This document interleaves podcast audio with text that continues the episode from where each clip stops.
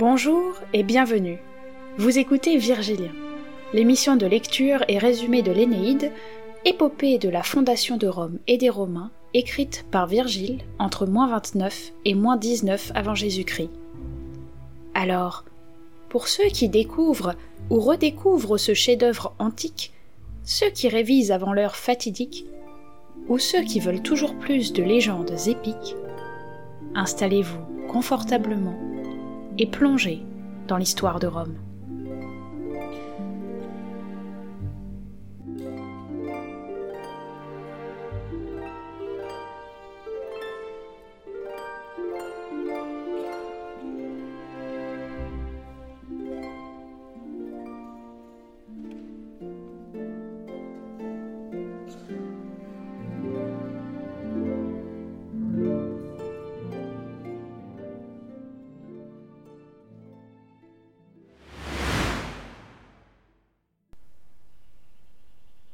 Livre 6, partie 2 Renaissance Tout d'abord, il entend des voix et un immense vagissement. Les âmes des enfants qui pleurent, de ces petits êtres qui ne connurent pas la douceur de vivre, et qu'un jour de malheur arracha au seuil même de l'existence du sein de leur mère pour les plonger dans la nuit précoce du tombeau. Près d'eux, les innocents dont une fausse accusation entraîna la mort. Ces places n'ont point été assignées sans juge ni tribunal tiré au sort. Minos préside et agite son urne. Il convoque le conseil des silencieux, s'enquiert de la vie et des fautes de chacun. Tout à côté se tiennent, accablés de tristesse, ceux qui, n'étant souillés d'aucun crime, se sont de leurs propres mains donné la mort et en haine de la lumière ont rejeté la vie.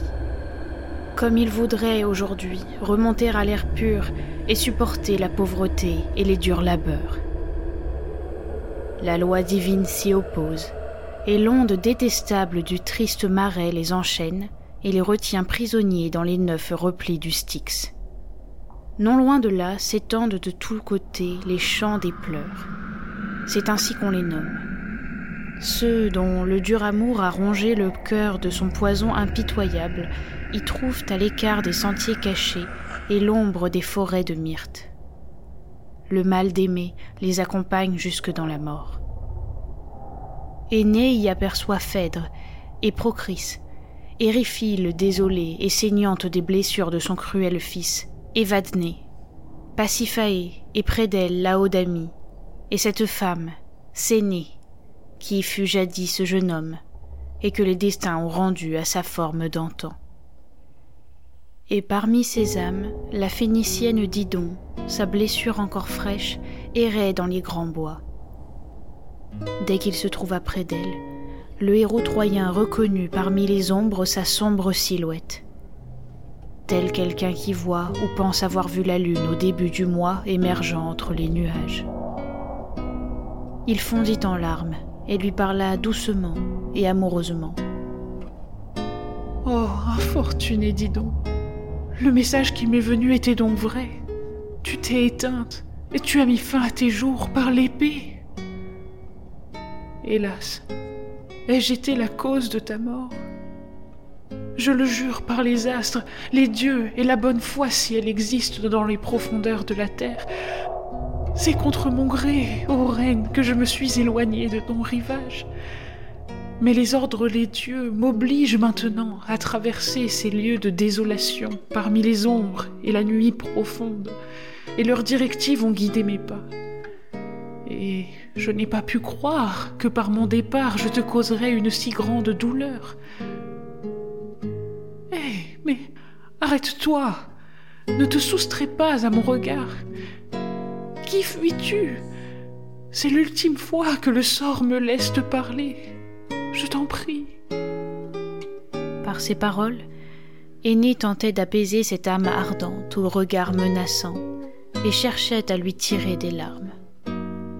Mais elle se détourna, gardant les yeux fixés au sol, sans que son visage, dès le début de la conversation, trahisse plus d'émotion qu'un dur silex ou un marbre de Marpessos.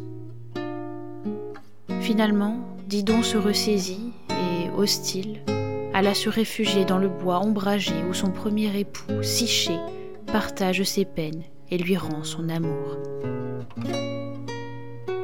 Néanmoins, Aîné, très frappé par l'iniquité du sort, de loin la regarde s'éloigner, pleurant et plein de compassion. Après quoi, Aîné reprend le parcours imposé.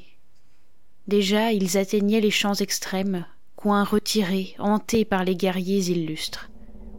Voici Tidée qui surgit devant lui, et aussi Parthénopée, illustrée par ses faits d'armes, et le fantôme du pâle Adraste. Et voici les guerriers templeurés sur terre et tombés au combat, les Dardanides. Les voyant tous en une longue file, Aîné gémit.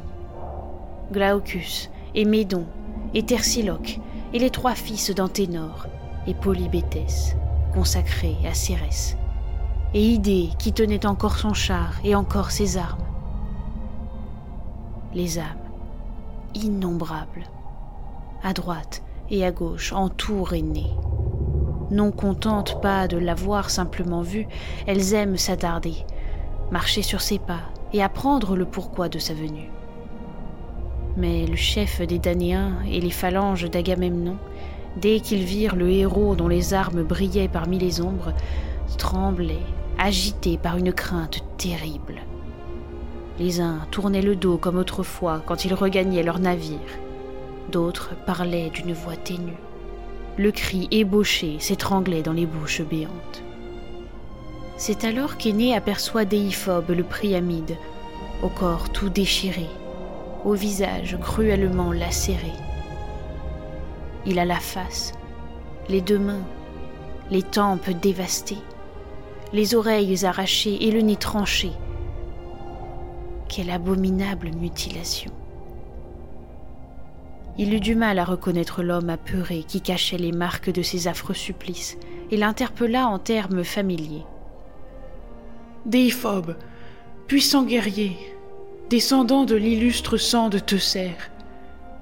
Quel homme assez cruel a souhaité t'infliger un tel châtiment Qui a pu permettre pour toi pareil sort? On m'a rapporté que lors de notre ultime nuit après le massacre d'une foule de Pélage, tu t'es affalé, épuisé sur un monceau confus de cadavres. Alors, pour ma part, j'ai élevé un cénotaphe sur le rivage de Rété et par trois fois à haute voix j'ai invoqué les. Ton nom et tes armes veillent sur ce lieu. Ton corps, je n'ai pu, mon ami, ni le retrouver, ni l'inhumer dans la terre ancestrale quand je l'ai quitté. À cela, le Priamide répondit Mon ami, tu n'as rien négligé. Tu t'es acquitté de tout pour Déiphobe et l'ombre de son cadavre. Ma destinée et le crime funeste de la lacanienne m'ont plongé dans ses malheurs. Voilà les souvenirs qu'elle m'a laissés. Tu as appris en effet dans quelle joie trompeuse nous avons passé cette ultime nuit. On ne peut que trop s'en souvenir. Lorsque le cheval fatal a été hissé en haut de la citadelle de Pergame et y a introduit les soldats en armes qui alourdissaient son ventre, elle, feignant de conduire un cœur, a mené les cortèges de Phrygiennes, célébrant des rites bachiques. Elle se tenait au milieu, brandissant une grande torche, et du sommet de la citadelle, elle appelait les Danains. Moi, épuisé d'inquiétude et engourdi de sommeil, je suis resté étendu sur ma maudite couche, et un sommeil doux et profond s'est abattu sur moi, telle une mort paisible. Pendant ce temps, ma remarquable épouse retire de mon chevet ma fidèle épée, puis elle vide elle-même la maison de ses armes. Elle invite Ménélas à l'intérieur de la demeure, lui ouvre la porte, espérant à l'évidence faire un précieux cadeau à un homme épris, et réussir ainsi à étouffer le scandale de ses anciens méfaits. Pourquoi en dire plus? Ils envahissent la chambre accompagnés de Léolide, leur conseiller en forfait. Dieu réservait aussi aux Grecs de tels supplices, si la bouche qui réclame vengeance est pieuse. Mais allons, à ton tour de raconter les événements qui t'ont amené ici, vivant.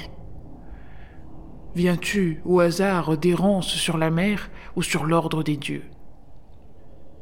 Quelle fortune t'accable pour t'amener en ces lieux troubles, en ces lugubres demeures sans soleil À ce point de leur échange, l'aurore, sur son quadrige de rose, avait déjà parcouru dans les airs la moitié de sa course et eux auraient pu prolonger ainsi tout le temps alloué.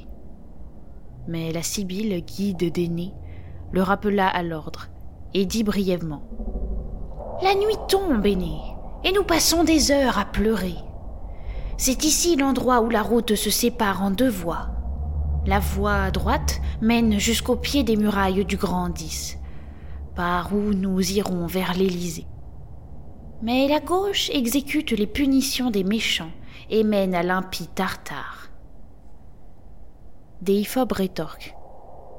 Ne t'emporte pas, grande prêtresse. Je m'en vais. Rendu aux ténèbres, je vais reprendre ma place. Va de l'avant. Va, toi, notre fierté. Puisses-tu connaître meilleur destin. Sur ces simples mots, il s'interrompit et retourna sur ses pas. Aîné se retourne soudain, et au pied de la roche, sur la gauche, aperçoit de larges bâtisses ceintes d'une triple muraille. Dans un torrent de flammes, un fleuve rapide les entoure, le phlégueton du Tartare, qui charrie des rocs avec fracas. Devant eux se dresse une porte énorme, aux solides colonnes d'acier. Aucune force humaine les dieux du ciel même ne réussiraient à les détruire dans une guerre. Une tour de fer s'élève dans les airs, et Tisiphone, ayant retroussé sa robe toute tachée de sang, est assise et garde l'entrée sans fermer l'œil, ni la nuit, ni le jour. De là, on entend des gémissements et de cruels claquements de fouet, ainsi que des grincements de fer et des chaînes que l'on traîne. Aîné s'arrête et est submergé par ce vacarme qui l'effraie. De quel crime s'agit-il? Parle, ô Vierge, de quelle peine sont-ils accablés? Quels sont ces coups si forts qui s'élèvent? Alors la prophétesse prit la parole. Illustre chef des nul être pur n'a le droit de fouler ce seuil scélérat. Mais Hécate, lorsqu'elle m'a préposée au bois de Laverne, m'a instruite des châtiments fixés par les dieux et m'a amenée partout. Radamante de Gnos règne sur ces royaumes impitoyables. Il châtie, instruit les crimes cachés et pousse aux aveux celui qui, tout heureux sur terre d'un vain forfait, a reporté l'expiation requise à l'heure lointaine de la mort. Aussitôt, Tisiphone la vengeresse, munie d'un fouet, saute sur les coupables, les frappe, et brandissant en sa main gauche des serpents menaçants, elle appelle la troupe cruelle de ses sœurs. Alors finalement, grinçant horriblement sur leurs gonds, les portes maudites s'ouvrent. Tu vois la sentinelle qui siège dans le vestibule? La figure qui surveille l'entrée, là-bas une hydre énorme pourvue de cinquante gueules noires, monstre plus cruel encore, siège à l'intérieur. Alors s'ouvre le vrai Tartare qui s'enfonce sous les ombres deux fois autant que ne le suggère la vue du ciel s'élevant vers l'Olympe éthéré. C'est ainsi que l'antique race née de la terre, le peuple des titans abattu par la foudre, roule tout au fond de l'abîme. Ici, j'ai vu les deux aloïdes au corps démesuré qui avaient entrepris d'ouvrir de leurs mains le domaine du vaste ciel et d'expulser Jupiter du royaume céleste. J'ai vu aussi Salmonée, subissant un cruel châtiment, tandis qu'il imitait les feux de Jupiter et le fracas de l'Olympe tiré par quatre chevaux et agitant une torche. Salmonée traversait les peuples de Grèce et sa ville au centre de l'Élide, allant tel un triomphateur et réclamant pour lui les honneurs divins. L'insensé prétendait simuler l'orage et l'inimitable foudre avec du bronze et la poussée des sabots de ses chevaux. Le Père Tout-Puissant, à travers l'épaisseur des nuages, lança un trait. Ce n'étaient pas des torches ni des flambeaux fumeux, et il le précipita dans le vide, dans un immense tourbillon. On pouvait voir aussi le nourrisson de la terre, mère universelle, Tituos, dont le corps s'étend sur une longueur de neuf arpents. Un énorme vautour dévore de son bec crochu le foie immortel, et pour sa pâture fouille ses entrailles fécondes en supplice. Il est installé à demeure sous la haute poitrine du géant, sans laisser le moindre répit au foie qui renaît sans fin. Et pourquoi évoquer les lapites, Ixion et Pyritus? Au-dessus d'eux, un noir rocher, toujours prêt à glisser, les menaces semblant tomber. Sur des hauts lits de fête brillent des accoudoirs d'or, et sous les yeux des damnés s'étalent des mets dignes de rois. Mais tout près est couché l'aîné des furies, qui se dresse en brandissant sa torche et de sa voix tonitruante les empêche de mettre la main sur les tables. Ici, on trouve ceux qui, leur vie durant, ont haï leur frère, ou maltraité un père, ou abusé de la confiance d'un client. Tous ceux, et ce sont les plus nombreux, qui ont amassé un trésor et l'ont couvé pour eux seuls, sans rien en réserver à leurs proches. Ceux qui furent tués pour cause d'adultère, ceux qui ont participé à des guerres impies, sans crainte de trahir la foi donnée à leur maître. Prisonniers ils attendent leur punition. Ah, mais ne cherche pas à connaître quel châtiment, quel type de crime ou quel sort ont perdu ces hommes? Certains roulent d'une énorme pierre, d'autres sont suspendus, écartelés sur les rayons d'une roue. L'infortuné Thésée est assis et le restera éternellement. Phlégias le plus malheureux les avertit tous et témoigne à haute voix parmi les ombres. Vous êtes avertis. Apprenez la justice et le respect des dieux. L'un, pour de l'or, a vendu sa patrie et l'a soumise à un maître puissant. Il a fixé ou aboli des lois à prix d'argent. Tel autre a investi la couche de sa fille pour des noces interdites. Tous ont osé un sacrilège monstrueux et jouis du fruit de leur audace. Non, même si je disposais de cent langues et de cent bouches, si ma voix était de fer, toutes les formes de crimes, je ne pourrais les décrire, ni citer les noms de toute la liste des supplices. Après ce discours, la vieille prêtresse de Phébus reprend. Mais maintenant, allons, en route, et achève la mission entreprise. Pressons le pas. J'aperçois les murs élevés dans les forges des cyclopes, et devant nous les portes cintrées où les ordres nous prescrivent de déposer cette offrande. Elle avait parlé, et s'avançant d'un même pas sur les chemins obscurs, il parcourt rapidement l'intervalle et s'approche de l'entrée. Aîné franchit en premier le seuil, s'asperge d'eau fraîche et sur la porte qui lui fait face, il fixe le rameau d'or. Enfin, une fois cela fait, l'hommage à la déesse dûment rempli, ils parviennent aux lieux plaisants, aux aimables prairies des bois fortunés et aux demeures bienheureuses. Ici, un éther très vaste éclaire ces plaines de lumière pourpre. Les occupants y connaissent leur propre soleil et leurs astres. Les uns exercent leur corps sur des palestres de gazon, s'affrontent dans des jeux et des luttes sur le sable fauve. D'autres rythment du pied des chœurs et chantent des poèmes. Et même voici le prêtre de Thrace, revêtu d'une longue robe, qui chante en cadence, faisant vibrer les sept notes de sa lyre, tantôt avec ses doigts, tantôt avec son plectre d'ivoire. Voici l'antique race de Teucer, descendance magnifique, héros magnanime, né en des temps meilleurs. Illus et Assaracus, et Dardanus, le fondateur de Troie. Au loin, on aperçoit les armes des guerriers et leurs chars vides. Des javelots se dressent fichés dans la terre, des chevaux non attelés paissent dispersés dans la plaine. Ce charme des chars et des armes qu'ils ont éprouvé de leur vivant, comme ce soin à élever de brillants chevaux, subsiste intact et les suivent après qu'ils aient été mis en terre. Voilà qu'Aîné en aperçoit d'autres à droite et à gauche, mangeant dans l'herbe et chantant en chœur un joyeux péant.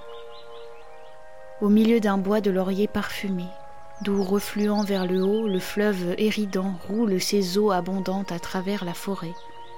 Voici la troupe des héros blessés en combattant pour leur patrie, et ceux qui, durant leur vie, furent des prêtres vertueux, les prophètes pieux qui ont parlé un langage digne de Phébus, ou ceux qui ont embelli la vie grâce aux arts qu'ils ont inventés, ou encore ceux dont les mérites ont laissé le nom dans les mémoires.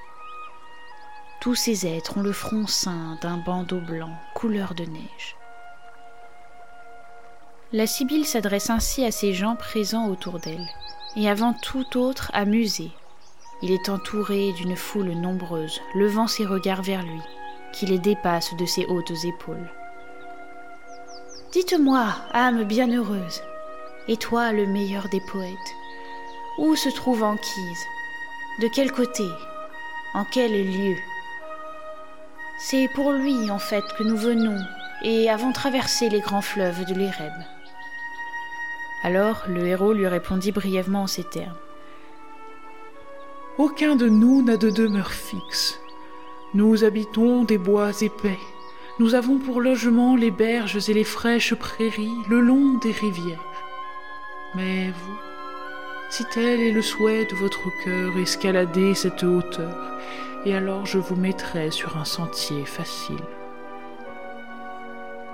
Il finit de parler, et marchant devant eux, leur montre d'en haut une plaine éclatante.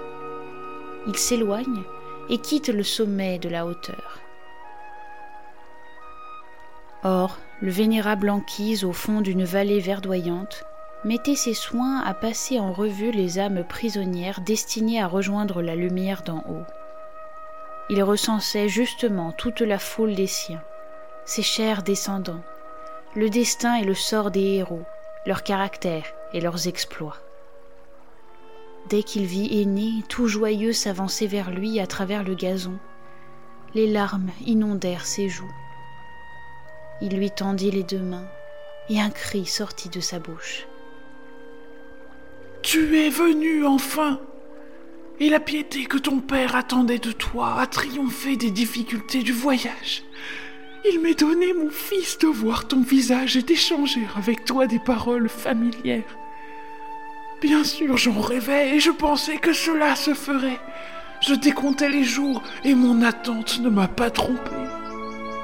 Que de terre, quelle immensité tu as traversé avant que je t'accueille.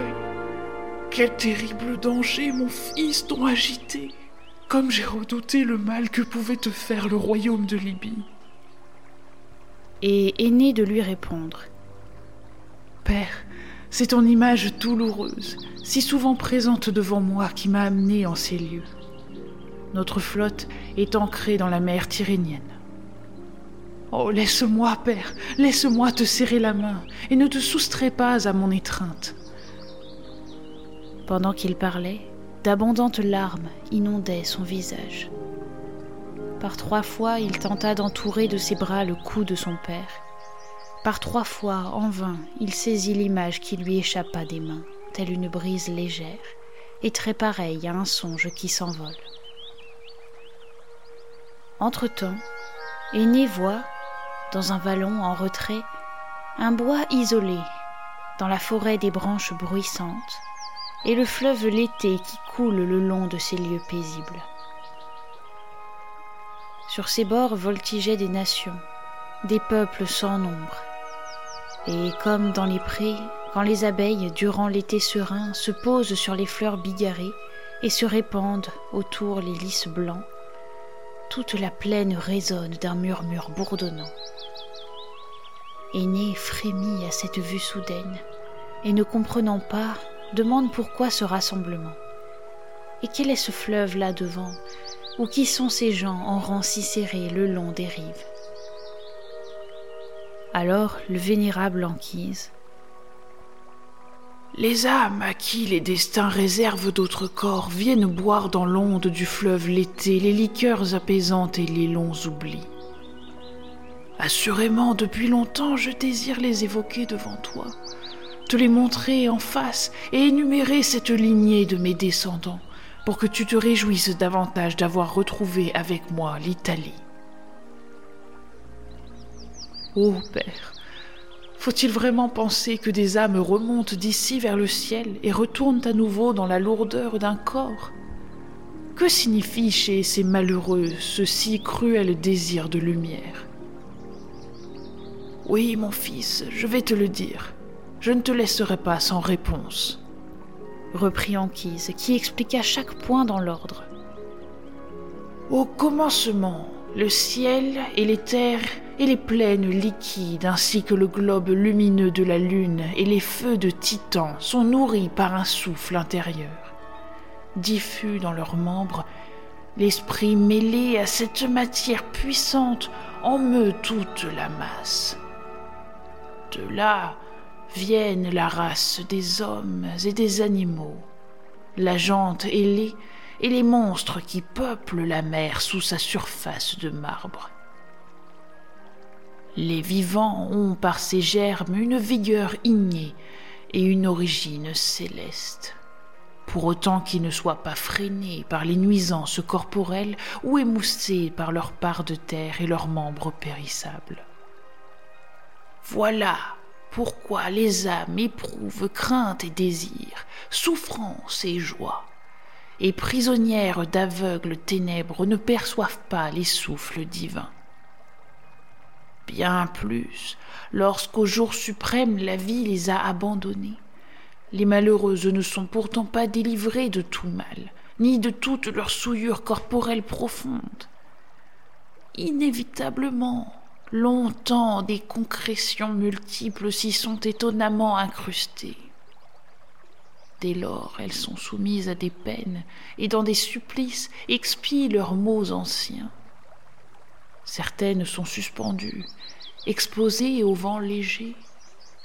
D'autres âmes voient la souillure de leurs crimes lavée au fond du vaste gouffre ou brûlée dans le feu du Tartare.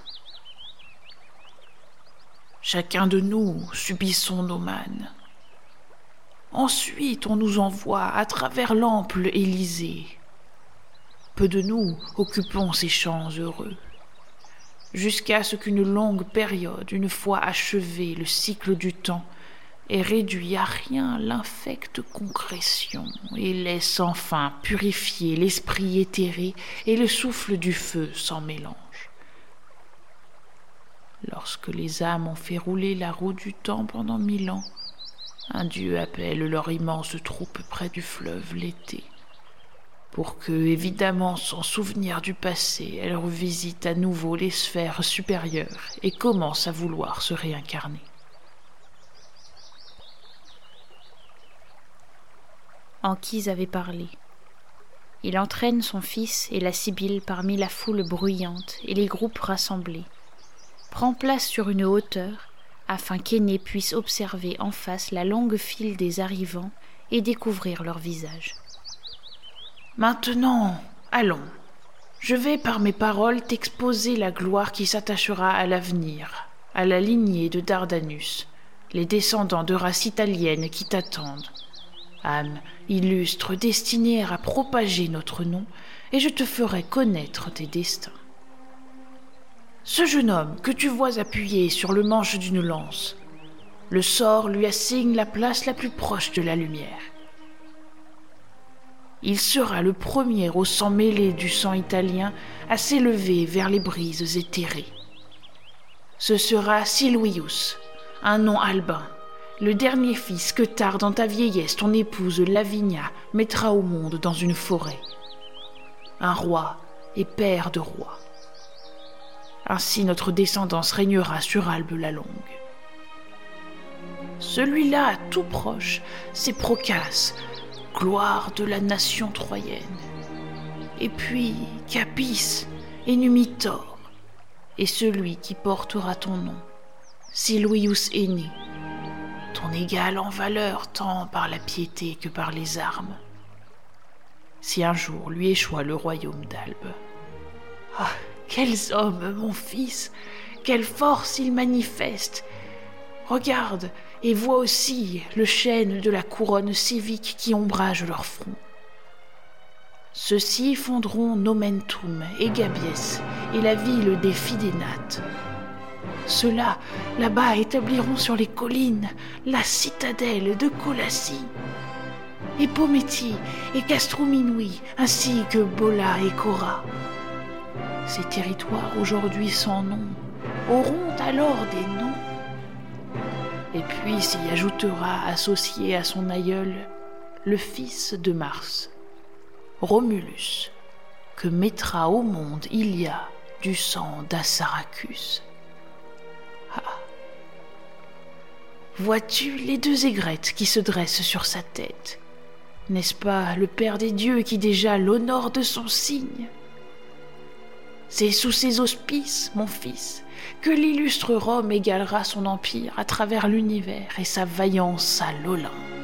Elle entourera d'une muraille sept collines, devenant une cité unique, féconde en héros, telle la mère du Bérésinthe couronnée de tours, qui traverse sur son char les cités de Phrygie, toute heureuse d'avoir enfanté les dieux et serrée dans ses bras sans rejetons, tous habitants du ciel, tous occupant les hautes sphères célestes.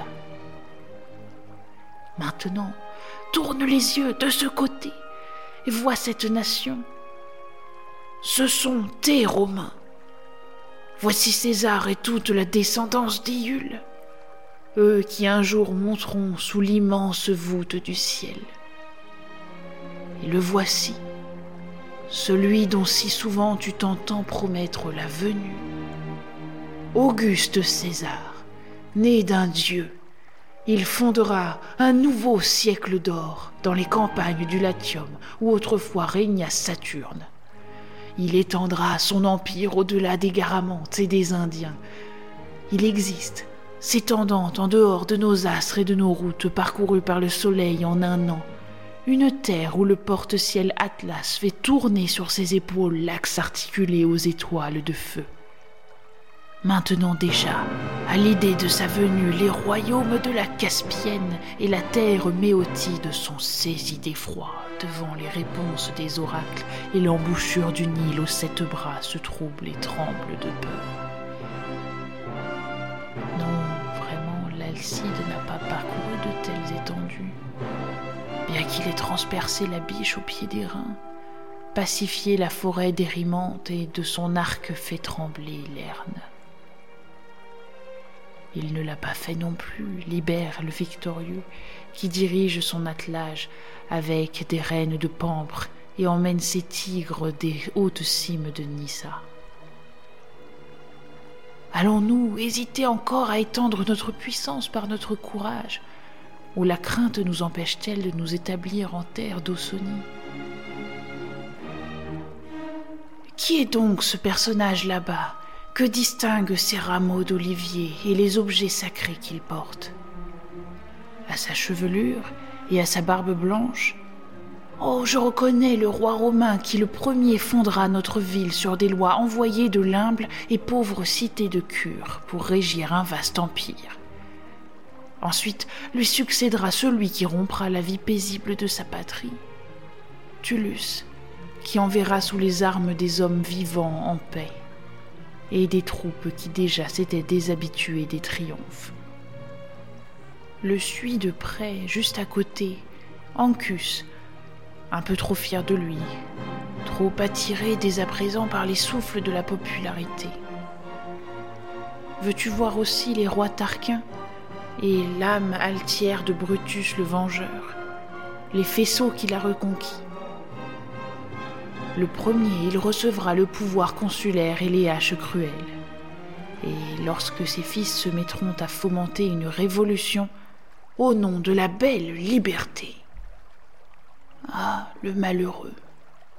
Quel que soit le jugement de la postérité sur ses actes, l'emporteront son amour de la patrie et un immense désir de louange. Et plus loin, voit les Decius et les Drusus et l'impitoyable Torquatus, armés de sages, et puis Camille qui rapporte nos étendards. Et ces âmes que tu vois briller sous les mêmes armes, en accord maintenant, et tant qu'elles sont enfoncées dans la nuit.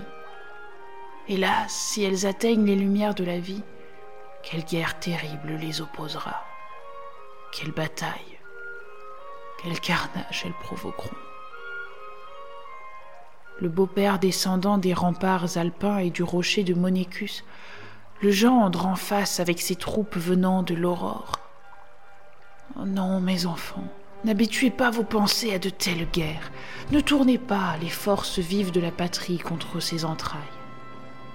Toi le premier, toi qui tires ton origine de l'Olympe, contiens-toi que ta main rejette ses armes, ô sang. Lui, depuis Corinthe, mènera son char de triomphateur jusqu'au Capitole, illustre vainqueur des Achéens qu'il écrasa. Celui-là détruira Argos et la Mycène d'Agamemnon. Et Léacide lui-même, descendant de l'invincible Achille, ainsi il vengera ses aïeux troyens et les temples profanés de Minerve. Et qui te passerait sous silence, grand Caton? Ou toi, Cossus? Qui ne citerait la famille de Gracchus? Ou ses foudres de guerre, les deux Scipions Un désastre pour la Libye. Et Fabricius, puissant, avec son maigre avoir. Ou toi, Serranus, ensemençant tes sillons où m'entraînez-vous, Fabille, malgré ma fatigue? C'est bien toi, l'illustre, le Maximus, qui seul par tes hésitations calculées rétablit notre état. D'autres façonneront des bronzes animés d'un souffle plus délicat. Ils tireront du marbre, je le crois vraiment, des visages vivants. Ils plaideront mieux dans les procès, ils décriront avec leurs baguettes des mouvements célestes et prédiront le lever des astres. Toi, Romain, souviens-t'en, tu gouverneras les nations sous ta loi. Ce seront tes arts à toi, et tu imposeras la coutume de la paix. Tu épargneras les soumis, et par les armes tu réduiras les superbes. Ainsi parla le vénérable Anquise qui ajouta pour ses auditeurs admiratifs. Vois comment Marcellus, distingué par ses dépouilles opimes, s'avance en vainqueur, surpassant de la tête tous les héros. C'est lui qui rétablira la puissance romaine en proie à un grand trouble. Lui, le cavalier qui écrasera les Puniques et le Gaulois rebelle, et consacrera au vénérable Quirinus les troisièmes dépouilles opimes. À ce moment, Aîné voyait s'avancer en même temps que lui un jeune homme d'une beauté insigne, revêtu d'armes étincelantes, mais dont le front était sans joie. Les yeux et le visage baissés, il dit Père, qui accompagne ainsi le héros dans sa marche? Est-ce son fils ou quelque descendant de cette grande lignée? Quelle animation autour de ses compagnons! Et quelle majesté en lui Mais autour de sa tête plane l'ombre triste d'une sombre nuit. Alors, le vénérable Anquise fond en larmes, puis se met à parler. Oh mon fils, ne t'informe pas de l'immense douleur qui attend les tiens. Les destins se borneront à montrer ce jeune homme à la terre et ne permettront rien de plus. La race romaine vous eût paru trop puissante, Dieu du ciel, si ce don avait été votre bien propre. Oh, que de pleurs les hommes ne feront-ils pas monter de son champ près de la grande ville de Mars? Ô toi, Tibérinus, quelles funérailles verras-tu se dérouler, toi qui coules près de sa tombe toute fraîche Jamais un enfant issu de la race d'Ilion ne portera si haut les espoirs de ses aïeux latins, et jamais la terre de Romulus ne tirera autant d'orgueil d'un de ses nourrissons. Hélas, cette piété, hélas cette fidélité d'antan, ce bras invincible. Non, personne ne se serait impunément affronté à lui, si, revêtu de ses armes, il avait marché à pied contre l'ennemi ou percé de ses éperons les flancs d'un cheval écumant. Ah, malheureux enfant, si tu pouvais rompre la cruauté du destin tu seras Marcellus, à pleine main apporter des lys, que je répande ces fleurs pourprées et qu'au moins je comble de dons l'âme de mon petit-fils, m'acquittant ainsi d'un vain devoir. Ainsi errent-ils, çà et là, dans toute la zone, dans l'immensité des plaines aériennes, et ils portent leur regard sur tout. Après avoir successivement mené son fils à travers tous ces lieux, et enflammer son cœur de désir pour la gloire qui l'attend. Anquise lui rappelle les guerres qu'il devra mener dans l'avenir, le renseigne sur les peuples des Laurentes et la ville de Latinus, et sur divers moyens d'éviter et de supporter toutes ces épreuves. Il existe, dit-on, deux portes du sommeil. L'une est de cornes, et par elle les ombres véritables ont une sortie facile. L'autre est fait d'un ivoire éclatant et resplendit, mais les mânes envoient vers le ciel des songes trompeurs. Tout en parlant, Anquise reconduit à cet endroit son fils et la Sibylle, et les fait sortir par la porte d'ivoire. Aîné coupe court vers ses navires et retrouve ses compagnons. Alors, en longeant la côte, il gagne directement le port de Cayette L'ancre est jetée de la proue et les poupes se dressent sur le rivage.